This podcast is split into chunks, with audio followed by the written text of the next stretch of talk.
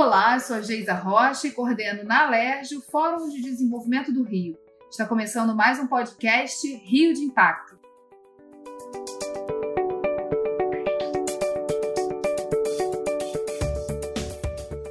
Fomos até a PUC Rio para conhecer melhor o cenário e as ferramentas usadas em Portugal para estimular o desenvolvimento dos negócios de impacto social, o doutor em Ciências Empresariais pela Universidade do Porto, Pedro Bergamatos, fez uma palestra e conversou com a gente sobre o tema. A Universidade do Porto é referência quando o assunto é o estudo desse tipo de empreendimento. Confira agora como foi esse intercâmbio de ideias que marcou a primeira reunião aberta de 2020 do Movimento Rio de Impacto. Professor, queria que o senhor contasse para os nossos ouvintes sobre o encontro que tivemos hoje. O senhor falou sobre a participação do Estado nos investimentos de impacto em Portugal, que são um diferencial em relação ao Brasil, não é? Repare, eh, nós, temos, nós estamos a comparar um muito pequeno país com um grande país. Estamos a comparar um país que está integrado na União Europeia com um país que tem que é um país autónomo, digamos assim, portanto tem políticas públicas específicas, enquanto nós, em Portugal, estamos ligados à União Europeia e temos políticas que são partilhadas e, sobretudo, que são financiadas pela União Europeia. Depois, houve um entendimento partilhado por governos com diferentes opções ideológicas de que era importante desenvolver o ecossistema da inovação social. E esse desenvolvimento foi feito dando um papel relevante como regulador ao Estado. Ou seja, foi criada uma equipa específica para esta área, que não foi, que não está associada a nenhum ministério em particular, mas está associada ao governo como um todo, e esta equipa específica manteve-se num primeiro governo de forte redução de despesas públicas no âmbito da Troika, no âmbito da recuperação do estado de falência do, de Portugal, e manteve-se depois num governo que já tinha uma política diferente.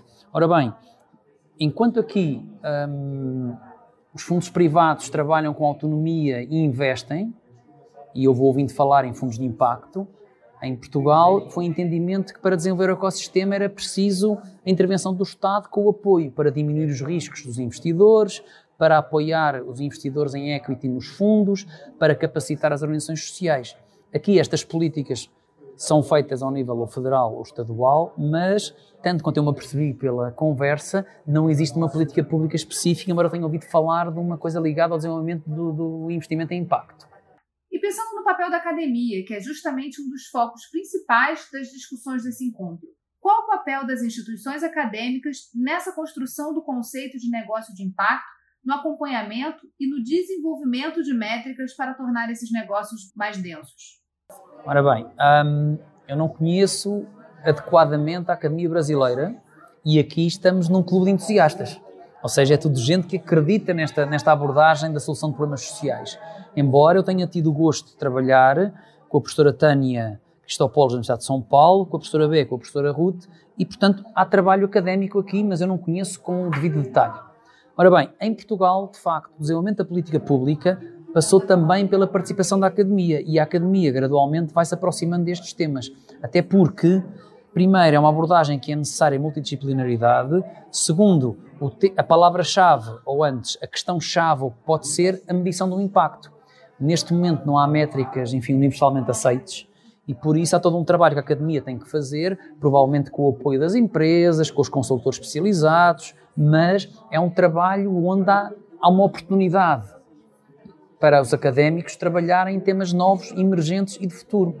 Tudo o que é ODS vai passar por isto, medição de impacto. Uh, eh, um, eh, o gap financeiro uh, estimado para atingirmos o ODS em 2030 é enorme, o que significa que os Estados e, as, e os bancos multilaterais não terão capacidade de, isoladamente ou em autonomia, conseguirem fazer, aplicar esses recursos. E por isso é preciso trazer investidores privados. E, portanto, tudo o que é métricas para permitir identificar resultados e adequadas remunerações para esses privados é importante. Nossas culturas se esbarram na valorização das publicações acadêmicas em vez da ciência aplicada e do trabalho de campo.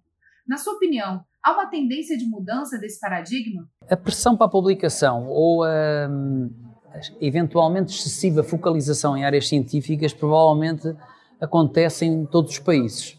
Eu conheço o caso português, vou trabalhando com meus colegas brasileiros, também vou percebendo do mesmo. Agora, há assuntos e há problemas que os resultados que nós conseguimos atingir de estudo e de reflexão são muito mais ricos trabalhando em multidisciplinaridade do que trabalhando com uh, áreas científicas isoladas, digamos assim. E, portanto, é importante incentivar esse tipo de, de cooperação. Agora, uh, isto depende sempre das pessoas. Em São Paulo entrevistei um gestor de fundo de impacto que dizia que não há bons projetos com más pessoas. Okay? E, portanto, também na academia não há bons trabalhos com maus investigadores, quer dizer, e, e, portanto a capacidade de trabalhar com colegas com diferentes perspectivas, a capacidade de ouvir e de falar é fundamental. Uh, eu acho que gradualmente há um pequeno núcleo que vai conseguindo fazer isso.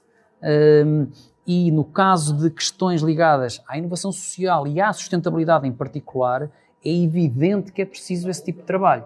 Uh, eu conheço vários trabalhos onde houve colaboração entre sociólogos, eh, financeiros, gente de antropologia e gente de matemática. Por exemplo, fazer análise multicritério, estou-lhe a dar exemplos concretos de recuperação de áreas mineiras abandonadas, no caso português, onde foi preciso juntar estas equipas para conseguir ter indicadores de resultados das políticas e indicadores de soluções para políticas públicas perante um orçamento que é limitado.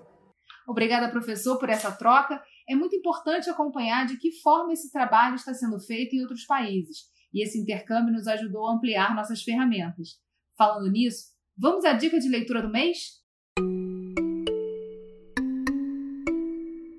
No podcast Rio de Impacto temos a sessão cultural, sempre com dicas dos membros do movimento Rio de Impacto sobre as leituras interessantes para quem quer conhecer mais sobre o ecossistema. Nessa edição, a missão ficou com a professora do Cefet Rio, Inesa Salomão. A minha dica de leitura do mês é o livro da Tânia Limeira, que é um livro muito bacana, que é um negócio de impacto social, guia para empreendedores. Então, para quem tem uma ideia, para quem quer começar a entrar nesse circuito, nesse ecossistema, é uma ótima leitura para começar a pensar sobre o tema do trabalho que vai desenvolver, a dimensão que isso pode tomar. Então, eu acho que vale a pena. Então, uma dica de, de bom início.